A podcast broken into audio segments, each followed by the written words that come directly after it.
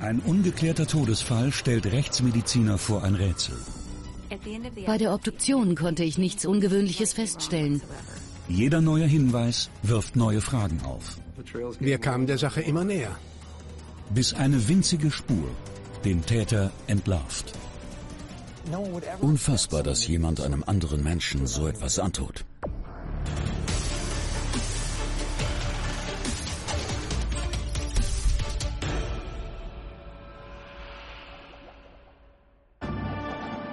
Im Herbst startet die Football-Saison an der University of Florida in Gainesville.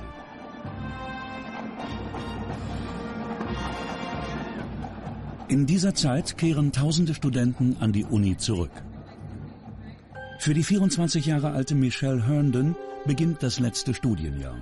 Nach ihrem Abschluss will sie in sozialen Projekten arbeiten. Sie wollte dem Friedenskorps beitreten und hatte viele Träume und Hoffnungen.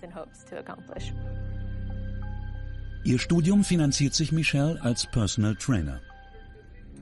Um Job und Uni vereinbaren zu können, hält sie sich an einen detaillierten Zeitplan. Doch kurz vor Thanksgiving im Jahr 2005 erscheint Michelle weder zu ihren Vorlesungen noch an ihrem Arbeitsplatz.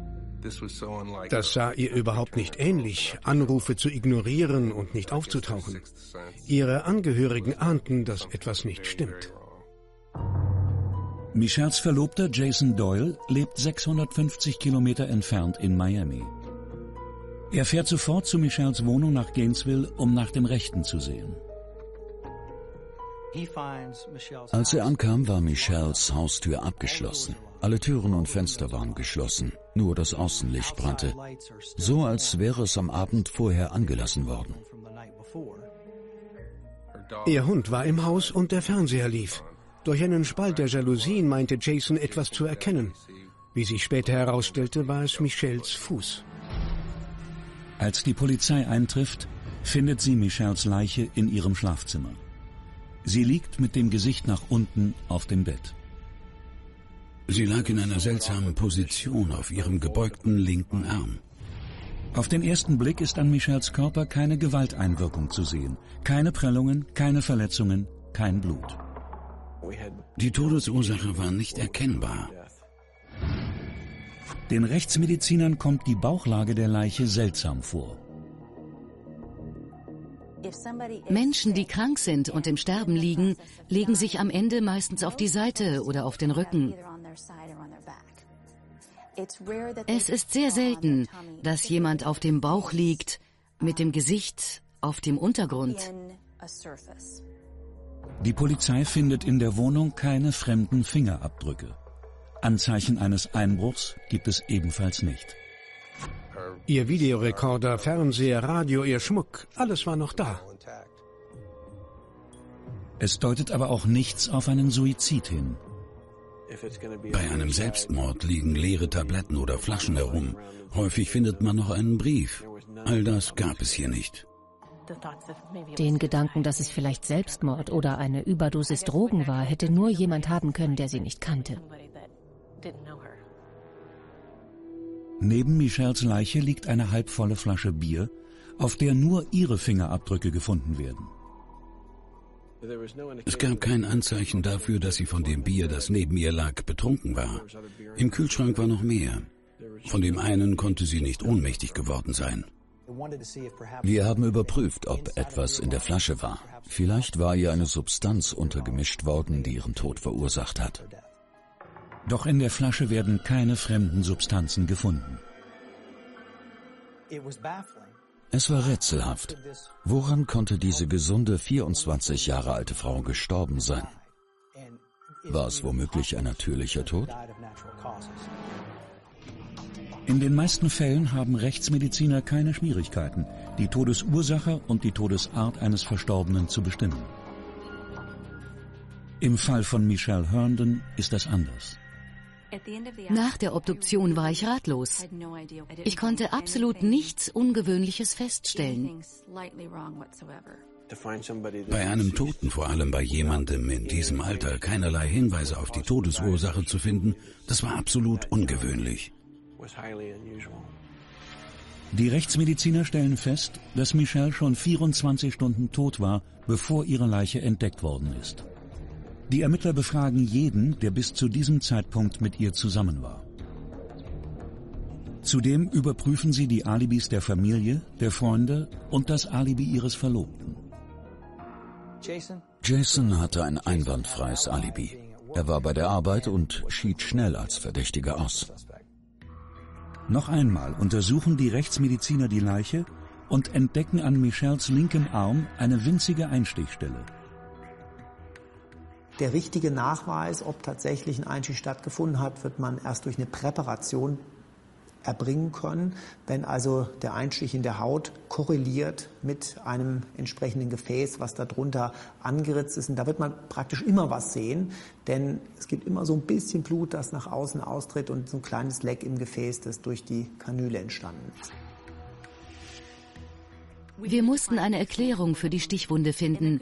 Sie konnte zum Beispiel durch eine Blutabnahme bei einer Routineuntersuchung entstanden sein. Doch ihr Hausarzt gibt an, Michelle in den Wochen vor ihrem Tod weder Blut abgenommen noch eine Spritze gegeben zu haben. Die Rechtsmediziner empfehlen den Ermittlern, die Untersuchungen am Tatort auszuweiten, um mögliche Hinweise auf Drogenkonsum zu bekommen. In so einem Fall ist jeder Hinweis wertvoll.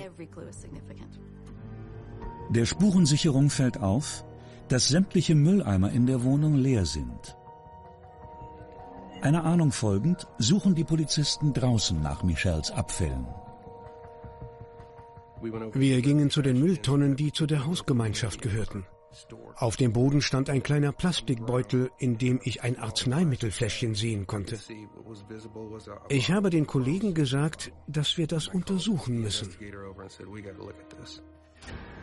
Der Beutel enthält zwei Fläschchen eines Arzneimittels namens Propofol, mehrere Spritzen und eine intravenöse Flügelkanüle aus der Kinderheilkunde. Der Müll stammte definitiv aus Michels Wohnung, denn in dem Beutel waren auch an sie adressierte Briefe. So eine Flügelkanüle für Kinder ist winzig. Der Einstich ist so klein, dass man ihn nur schwer erkennen kann. Kriminaltechniker können auf den Gegenständen keine Fingerabdrücke nachweisen. Aber die Ermittler finden schnell heraus, wozu Propofol benutzt wird. Propofol ist das stärkste atmungslähmende Mittel der Welt. Es wird von Anästhesisten benutzt, um Patienten in Narkose zu versetzen. Propofol ist ein Medikament, das üblicherweise nur in der Klinik eingesetzt werden sollte, weil die Gefahr der Überdosierung sehr groß ist und es dann zum Atemstillstand kommt und dann ist es notwendig, dass der Patient beatmet wird. Deswegen sollte man es also nicht zu Hause oder in der Praxis einsetzen.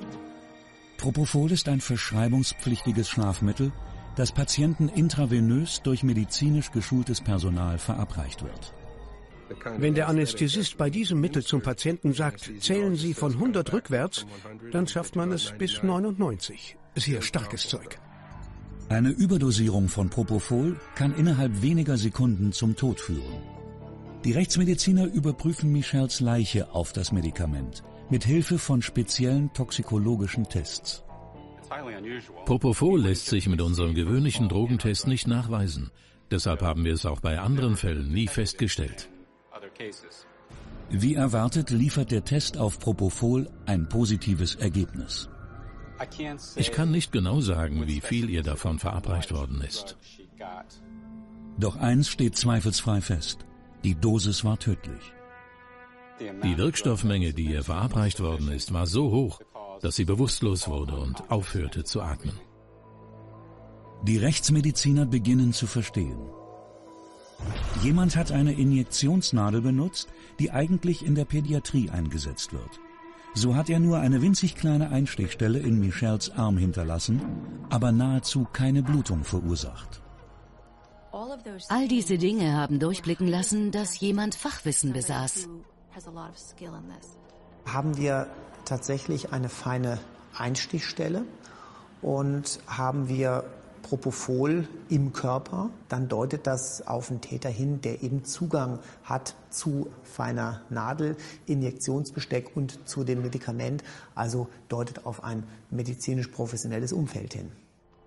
Die Rechtsmediziner gehen davon aus, dass der Täter medizinisch geschult ist. Wahrscheinlich arbeitet er in einem Krankenhaus und vermutlich stand er Michelle nahe. Michelle Herndon kannte denjenigen, der ihr die Spritze verabreicht hat. Sie hat ihm sogar so sehr vertraut, dass sie ihm ihren linken Arm gereicht hat. Sie wäre nicht in der Lage gewesen, sich die Dosis selbst zu injizieren, dann aufzuräumen und den medizinischen Abfall nach draußen zu bringen. Aber wer ist die Person? Um das herauszufinden, veranlasst Detective Mark Woodmansey etwas, das den Verlauf der weiteren Ermittlungen entscheidend beeinflussen wird. Er bittet die Kriminaltechniker, die Kappe der Spritze zu untersuchen, die in Michels Müll gefunden worden ist. Ich hatte schon häufiger gesehen, dass Krankenhauspersonal die Kappe in den Mund nimmt, wenn es eine Spritze gibt. Ich habe gehofft, so an Speichel-DNA zu kommen. Ich muss schon sagen, das war eine großartige Idee. In dem Speichel sind Hautzellen, die in dem Speichel herumschwimmen. Das heißt, äh, da kriegt man eigentlich fast immer einen genetischen Fingerabdruck, wenn man die Spur rechtzeitig vernünftig bearbeiten kann. DNA-Spezialisten nehmen einen Abstrich von der Kappe und finden tatsächlich biologisches Material. Auf der Nadelkappe war ein männliches DNA-Profil. Außerdem können die Wissenschaftler DNA-Spuren in der gefundenen Kanüle nachweisen. Ich konnte in einer Kanüle Michelle Herndons DNA bestimmen. Was beweist, dass sie bei Michelle Herndon verwendet wurde. In der Kanüle war eine Mischung aus Michelles Blut und Propofol. Michelles Tod wird von nun an als Mord eingestuft. Mordwaffe Propofol. Ich hatte noch nie zuvor mit einem Todesfall durch Propofol zu tun. Doch wer wollte Michels Tod? Für die Ermittler steht zweifelsfrei fest, die Todesursache war eine Überdosis Propofol. Das schnell wirksame Beruhigungsmittel wird vor allem in der Anästhesie eingesetzt. Doch es wird auch zur Behandlung von Krankheiten verwendet. Migräne wird inzwischen manchmal mit Propofol behandelt. Die Wirksamkeit ist zwar bisher nicht eindeutig bewiesen, aber es gibt Berichte von erfolgreichen Migränebehandlungen. Die Ermittler finden heraus, dass Michelle Herndon unter starker Migräne gelitten hat. Soweit ich weiß, war es sehr schlimm. Ich hatte nie Migräne, aber Betroffene sagen, es sei der absolute Horror. Sie würden alles für eine Schmerzlinderung tun. Ist es möglich, dass Michelle ihre starken Kopfschmerzen von jemand anderem als ihrem Hausarzt behandeln ließ? Sie wollten wissen, ob Michelle jemanden aus dem Medizinbereich kannte. Da fiel mir nur Oliver ein. Der 30 Jahre alte Oliver O'Quinn ist Intensivkrankenpfleger im Shands Hospital auf dem Campus der University of Florida. Nachforschungen ergeben, dass Michelle und Oliver befreundet waren. Ich fand ihn ziemlich seltsam und verschroben. Das trifft es ganz gut. Er hat sich immer irgendwie verstellt, um bei den anderen anzukommen, anstatt einfach er selbst zu sein. So wie er sich ihr gegenüber benahm, war mir sofort klar, dass er in Michelle verknallt war. Sie hat ihren Freundinnen und ihrer Mutter gesagt, dass sie ihn komisch findet und dass er ihr irgendwie leid tut. Die Ermittler stoßen auf eine auffällige Information. Die Überprüfung von Michelles Telefonverbindungen zeigt, dass O'Quinns Interesse an ihr an Belästigung grenzte. In weniger als einem Monat hat er Michelle Herndon 43 Mal angerufen. Die letzten neun Tage vor ihrem Mord täglich. Und dann nie wieder. Er wusste, dass keiner mehr rangehen würde. Durch seine Arbeit auf der Intensivstation hätte Oliver O'Quinn Zugang zu Flügelkanülen für Kinder wie die in Michels Abfall. Die Ermittler müssen nun herausfinden, ob sich die beiden Fläschchen Propofol mit O'Quinn in Verbindung bringen lassen. Mir war wichtig, das Medikament nachzuverfolgen. Wo kam es her?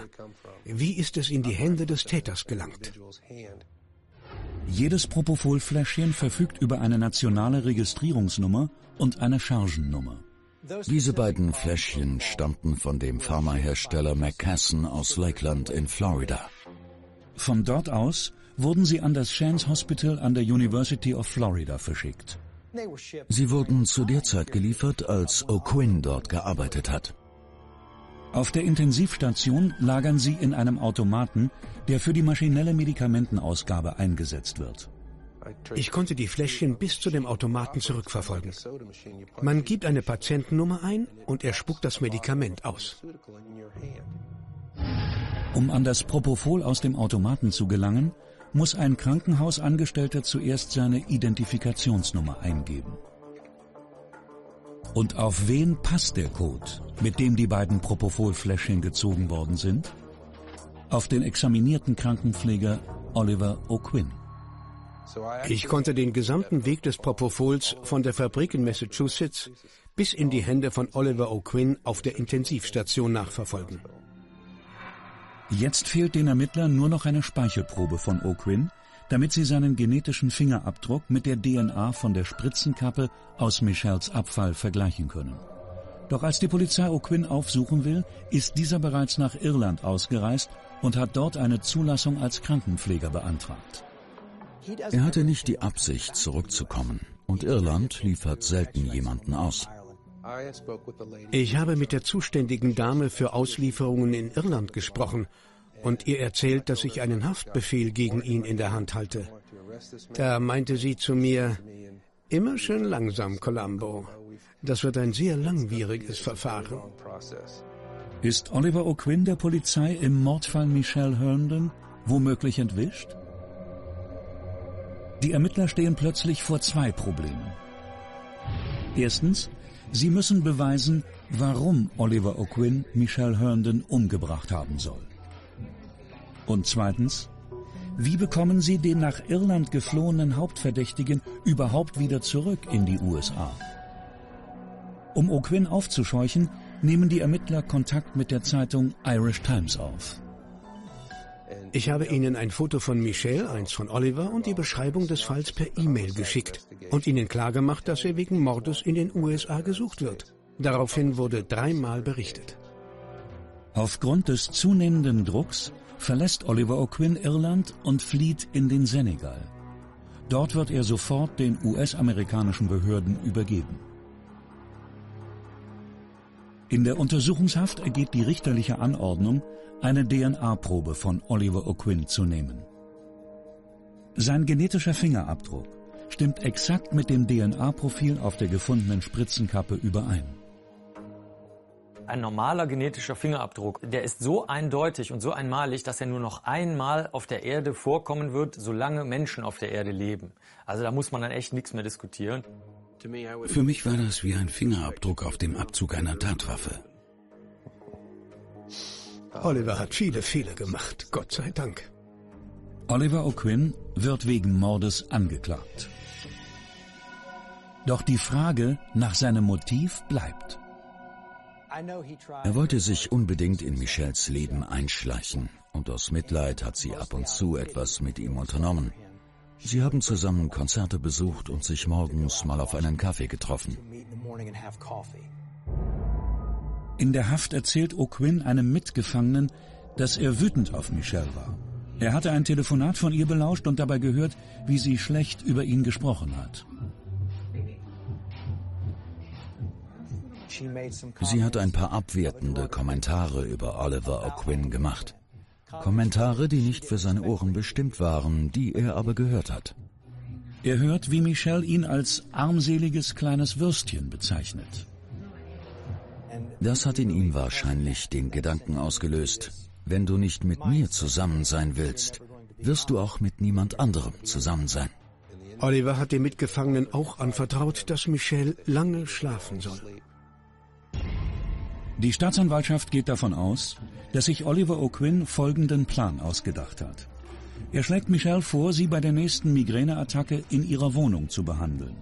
Als Krankenpfleger könne er ihr ein schnell wirksames Medikament gegen die starken Schmerzen verabreichen.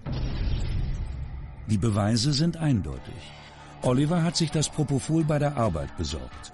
Die beiden Fläschchen hat er mit Hilfe seiner Identifikationsnummer aus dem Medikamentenautomaten gezogen. Eigentlich soll dieser Code einen Missbrauch verhindern. Jetzt musste er nur noch Michels Anruf abwarten. Als sie sich endlich bei ihm meldet, setzt Oliver seinen Plan in die Tat um. Am Abend, an dem Michelle ihren nächsten Migräneanfall hat, fährt Oliver nach der Arbeit bei ihr vorbei. Er injiziert Michelle eine tödliche Dosis Propofol mit einer kleinen Flügelkanüle aus der Pädiatrie. Dabei tut er etwas, das man bei medizinischem Personal häufig beobachtet. Er entfernt die Kappe mit seinen Zähnen von der Spritze. So hinterlässt er darauf seine DNA, die ihn später überführt. Michelle stirbt innerhalb weniger Sekunden. Um die Einstichwunde zu verstecken, dreht Oliver Michels Körper auf den Bauch und schiebt ihren linken gebeugten Arm darunter. Die Kanüle und die Propofolfläschchen wirft er anschließend in den Abfalleimer. Er nimmt den Müllbeutel mit und wirft ihn in die Mülltonne hinter Michels Haus. Wahrscheinlich war Oliver nicht bewusst, dass sich die Seriennummern auf den Propofolfläschchen zurückverfolgen lassen. Ich glaube, sie hat sich O'Quinn aufgrund der starken Schmerzen anvertraut. Er sollte ihr das Schmerzmittel geben. Oliver hat das Vertrauen ausgenutzt und ihr bewusst mit Propofol das Leben genommen. Oliver O'Quinn wird wegen Mordes der Prozess gemacht. Seine Verteidiger behaupten, er habe Michelle das Propofol zur Linderung ihrer starken Migräne verabreicht. Dabei habe er ihr aus Versehen eine zu hohe Dosis gespritzt. Es ist absolut ausgeschlossen, dass Michelle Herndon versehentlich an Propofol gestorben ist. Das war eine mörderische Handlung. Auch die Geschworenen glauben nicht an einen Unfall. Oliver O'Quinn wird wegen Mordes schuldig gesprochen und zu lebenslanger Haft verurteilt. Eine Aussicht auf Bewährung hat er nicht. Vor zehn Jahren hätte er das Gericht wahrscheinlich als freier Mann verlassen. Dies ist der erste dokumentierte Fall, bei dem Propofol als Mordwaffe eingesetzt worden ist. Er wurde durch die Forensik ins Rollen gebracht und gelöst. Es gab keine Augenzeugen. Wie soll man das auch nachweisen? Ich glaube, ohne diese Beweise hätte das nie geklappt. Alle Beteiligten haben gute Arbeit geleistet und den Schuldigen gefunden. Ich hatte noch keinen Fall, in dem es so sehr auf die kleinen Dinge ankam. Ein winziger Einstich und eine DNA-Spur auf einer Spritzenkappe haben bei der Aufklärung eine entscheidende Rolle gespielt. Und jetzt? Eine Explosion erschüttert eine Kirchengemeinde. Die Stadt war in Angst. Die Spuren sind verstreut. Selbst auf den Häusern haben wir Beweise gefunden. Ein riesiges Trümmerfeld. Zwei Teenager beschuldigen sich gegenseitig. Ein Fantasy-Spiel scheint der Anlass gewesen zu sein. Ich fand das unglaublich dumm. Dann bringt ein dünner blauer Draht Licht ins Dunkel. Oakwood in Illinois ist ein ruhiges Örtchen mit rund 1000 Einwohnern. Die Kriminalitätsrate in dieser Gegend ist gering. In der örtlichen Methodistenkirche bereiten ehrenamtliche Helfer gerade die jährliche Weihnachtsfeier vor. Brian Plower, ein Mitglied der Gemeinde, geht nach draußen, als plötzlich etwas seine Aufmerksamkeit erregt.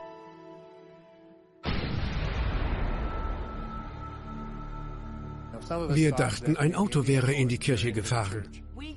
Wir sind direkt nach den Sanitätern eingetroffen. Zuerst dachten alle an eine Gasexplosion. Der 46 Jahre alte Brian Plower ist auf der Stelle tot. Er hinterlässt seine Frau und drei Kinder. Er war sehr charismatisch und gesellig. Es gab niemanden, der Brian nicht mochte. Bill Adams Tochter lief nur ein paar Sekunden vor der Explosion nach draußen. Es war pures Glück, dass es meine Tochter nicht getroffen hat. Mir kam oft der Gedanke, dass das, was Brian geschehen ist, auch ihr hätte passieren können. Die Sicherheitsbehörde für Alkohol, Tabak, Schusswaffen und Sprengstoffe, kurz ATF, unterstützt die Ermittlungen. Wir haben Metallsplitter und Teile von Gewinderohrnippeln gefunden. Außerdem jedes Stück Draht aufgelesen und ein paar 9-Volt-Batterien sichergestellt.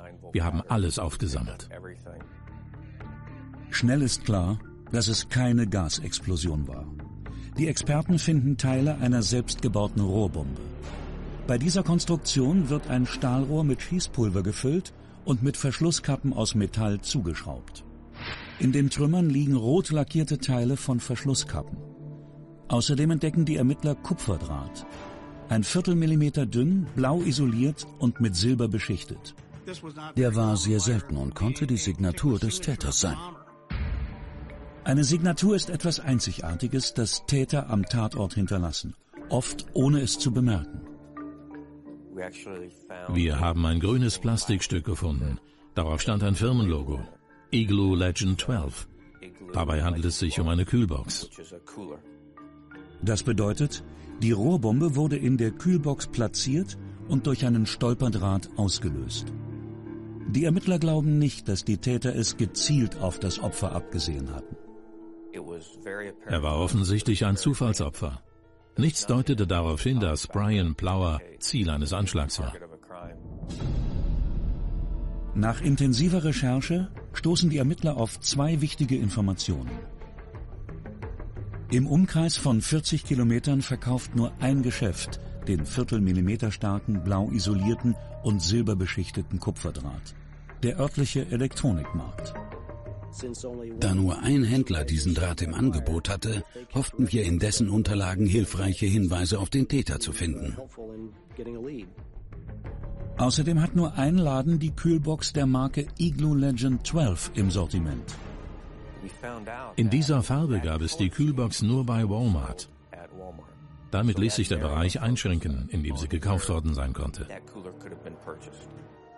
Dann erhalten die Ermittler einen anonymen Hinweis, dass zwei Schüler der Oakwood High School etwas mit dem Anschlag zu tun haben sollen.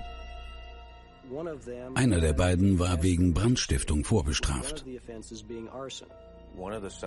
Einer der Verdächtigen besaß ein Notizbuch. Auf dem hat er vorne drauf mit der Hand Bombenrezepte geschrieben. Die beiden jungen Männer, der 18 Jahre alte Jimmy Morris und der 16-jährige Phil Ryan, haben für die Zeit der Explosion kein Alibi. Zuerst haben sie gesagt, sie wären an der Kirche vorbeigefahren, als die Explosion war. Dann meinten sie, dass sie Brian Plower kurz vor der Explosion noch gesehen hätten. Anhand von Fotos erkennen Angestellte des örtlichen Elektronikmarkts Jimmy Morris wieder. Er ist in dem Geschäft gewesen, doch niemand erinnert sich, was er dort gekauft hat. Sämtliche Untersuchungen deuteten darauf hin, dass die beiden etwas mit der Tat zu tun haben könnten. Die Ermittler finden zudem heraus, dass die beiden Jugendlichen leidenschaftliche Spieler von Dungeons and Dragons sind. Dieses Fantasy-Spiel wird weltweit von 20 Millionen Menschen gespielt. Dabei nehmen die Teilnehmer imaginäre und oftmals brutale Identitäten an. Im ganzen Land gab es bereits Einzelfälle, in denen aus Rollenspielen in Dungeons and Dragons Gewalttaten im wahren Leben wurden. Beide bestreiten ihre Beteiligung an dem Bombenanschlag und unterziehen sich einem Lügendetektortest. Der Test ergab, dass ihre Antworten nicht ganz der Wahrheit entsprachen, als sie über Bomben und die Herstellung von Bomben befragt wurden. Am Ende der Befragung beschuldigen sie sich gegenseitig. Beide Verdächtige haben ausgesagt, sie hätten bei dem jeweils anderen eine grüne Kühlbox gesehen. Alles sieht danach aus, als hätten die Ermittler den Fall gelöst. Bis plötzlich eine zweite Bombe explodiert. Wieder neben einer Kirche.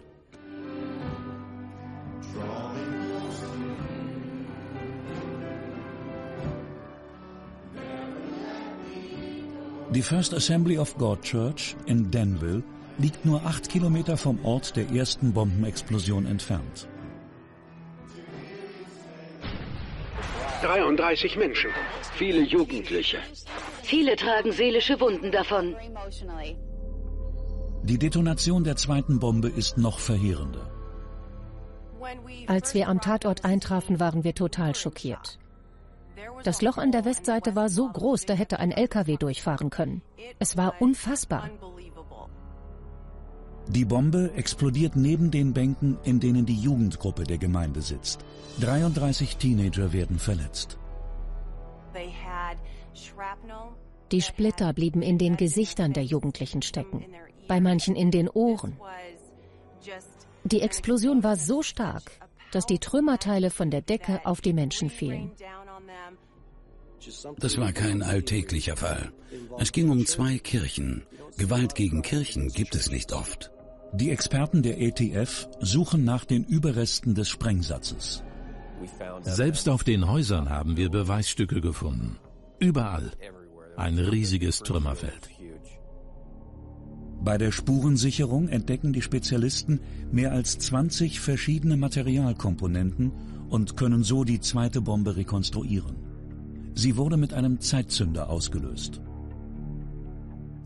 Bei der Bombe in Danville haben die Täter einen Intermatic-Timer benutzt. Der lässt sich nur minutenweise einstellen, also nur innerhalb einer Stunde. Tatsache ist, wenn der Timer gestellt ist und läuft, hat man nur noch die eingestellte Zeit. Ist die abgelaufen, kommt es zum Kontakt und die Bombe zündet. Die zweite Bombe ist viel größer und hat deutlich mehr Sprengkraft als die erste. Diese Unterschiede konnten verschiedene Gründe haben. Entweder experimentierte jemand herum und wollte größere und bessere Bomben bauen, oder die Sprengsätze wurden von unterschiedlichen Personen gebaut.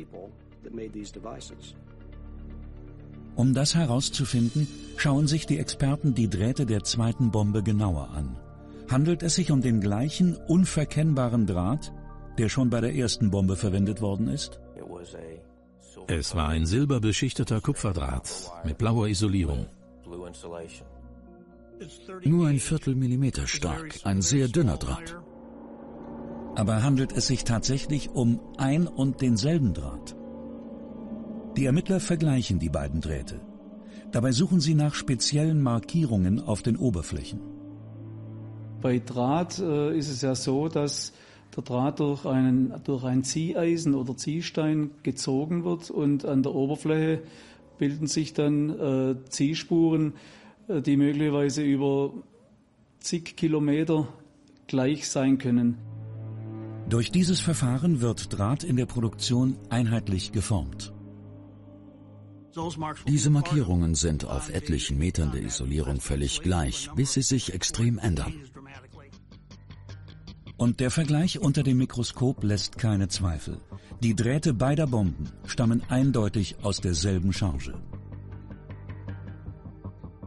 Sie wurden auf demselben Ziehstein in derselben Fabrik produziert. Außerdem entdecken die Ermittler, dass beim Bau beider Bomben ein identischer Klebstoff und gleiche Baumwollfäden verwendet worden sind. Jetzt steht fest, beide Bomben wurden von ein und derselben Person gebaut. Das entlastet Jimmy Morris und Phil Ryan, denn für die Zeit des zweiten Anschlags haben beide ein Alibi. Doch noch immer ist unklar, warum sich die Jugendlichen überhaupt gegenseitig beschuldigt haben. Sie behaupteten, dass das Teil ihres Dungeons and Dragons Spiels war.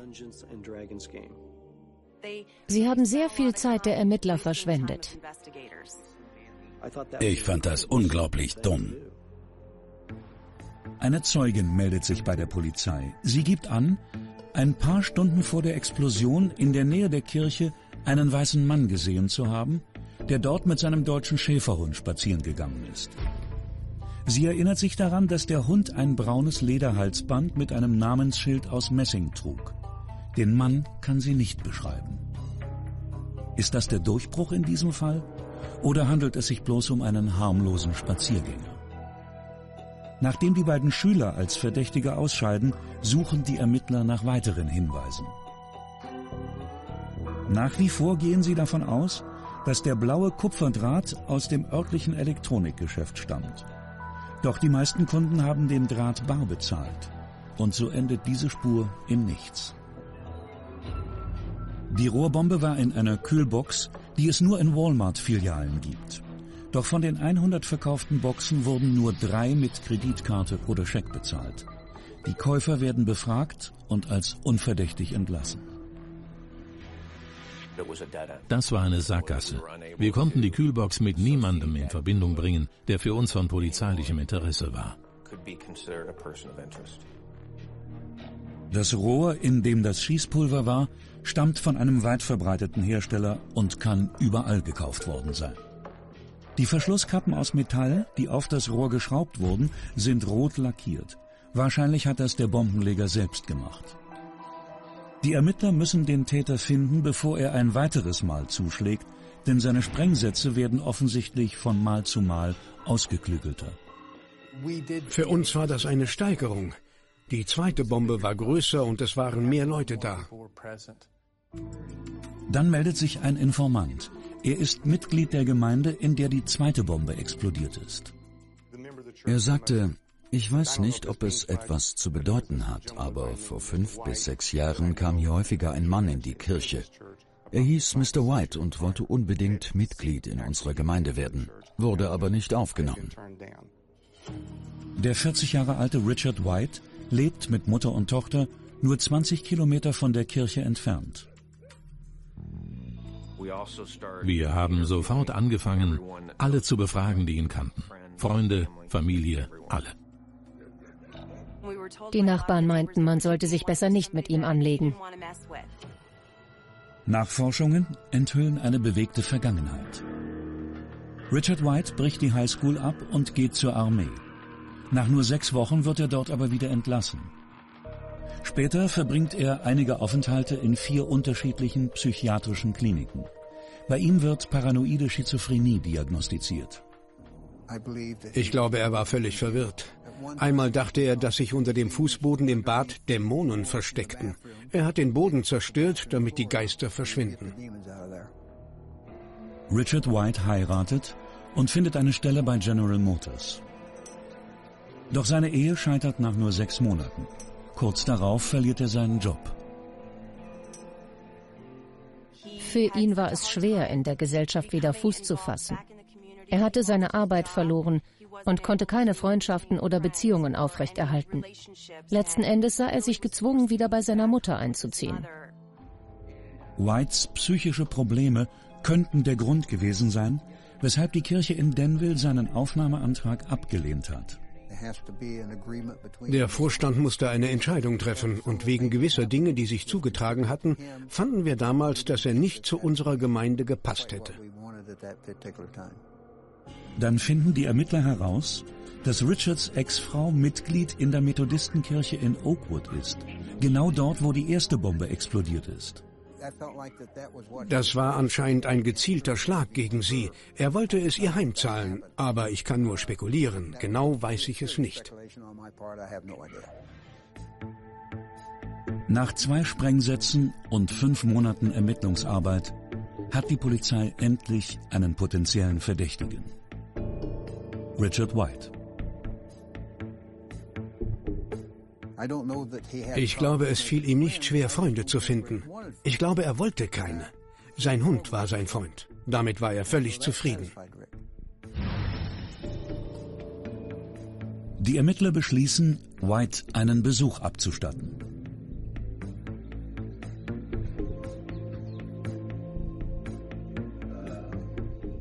Sag ihnen, ich bin in der Garage. Okay. Die Beamten fragen Richard Whites Mutter, ob sie mit ihm sprechen können. Ist Richard zu Hause? Wir würden ihn gerne sprechen. Worum geht's? Wir ermitteln in einem Fall. Als die Ermittler die Garage hinter dem Haus erreichen, finden sie dort nur noch Trümmer. Ich habe nur Rauch gesehen. Die Wände wurden durch die Explosion nach außen gedrückt. Dadurch konnte ich in die Garage schauen. Dort lagen eine Person und ein Hund. Ein großer Hund. Das Opfer ist enthauptet worden. Auf einer Werkbank liegt der Führerschein des Toten. Es ist Richard White. Wir wussten nicht, ist er Opfer oder Verdächtiger. Diese Frage wird beantwortet, als die Spurensicherer die Trümmer der Explosion durchsuchen. Wir haben Bomben gefunden, die noch nicht fertig waren. Außerdem alle möglichen Werkzeuge, Kabel, Drähte, quasi alle nötigen Teile für eine Rohrbombe. Die Beweise haben darauf hingedeutet, dass er sich vorsätzlich umgebracht hat, um nicht mit der Polizei sprechen zu müssen. Direkt neben Richard Whites Leiche liegt sein deutscher Schäferhund. Auf ihn passt die Beschreibung, die die Zeugin vom Ort der ersten Explosion gemacht hat. Richard hat die Bombe wohl ganz nah an seinen Körper gedrückt und seinen einzigen Freund auf der Welt hatte er im Arm, seinen Hund. In der Garage entdecken die Polizisten blau isolierten und mit Silber beschichteten Kupferdraht. Es ist genau der gleiche Draht, der bei beiden Bombenanschlägen verwendet worden ist. Die Ermittler finden außerdem eine Drahtschere. Kriminaltechniker vergleichen die Spuren von Whites Werkzeug mit den Spuren am Kupferdraht, der am Tatort in Denville gefunden worden ist.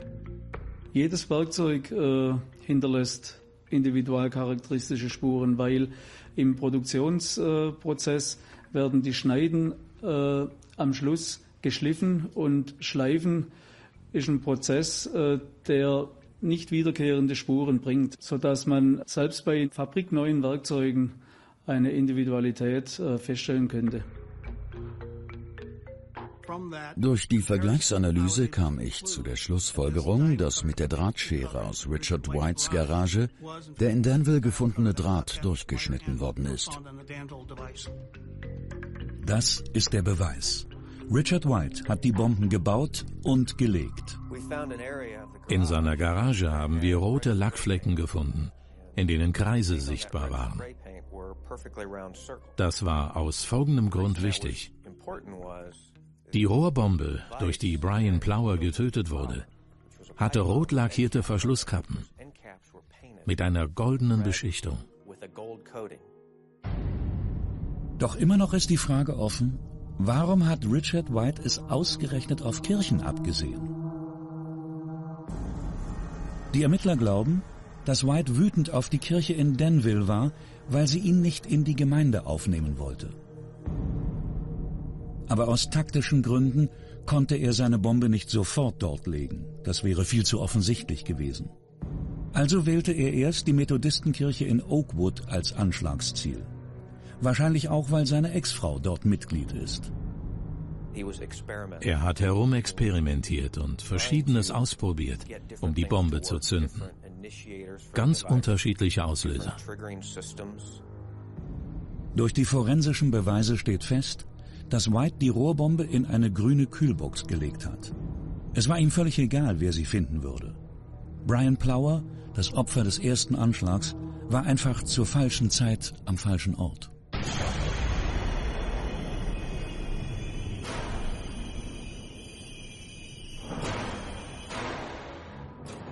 Bei dem Anschlag auf die First Assembly of God Church, seinem eigentlichen Ziel, benutzt White dann einen viel größeren Sprengsatz. Er stellt die Bombe draußen auf eine Klimaanlage. Sie hat einen Zeitzünder und ist so programmiert, dass sie während des Sonntagsgottesdienstes explodiert.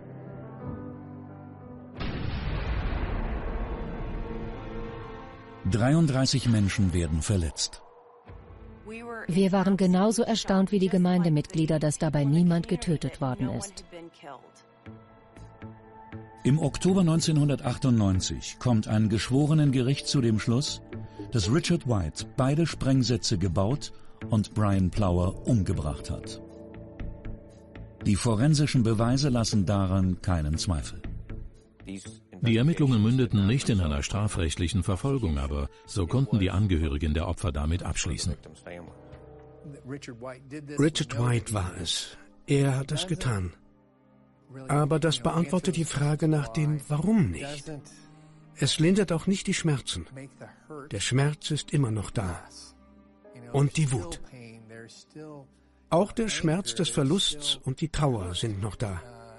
Und das wird noch lange andauern. Bei Bombenanschlägen denkt man fälschlicherweise, die Explosion vernichtet sämtliche Beweise. Aber die Explosion verstreut die Beweise nur. Das macht es schwerer für uns, sie zu finden. Aber wir finden sie.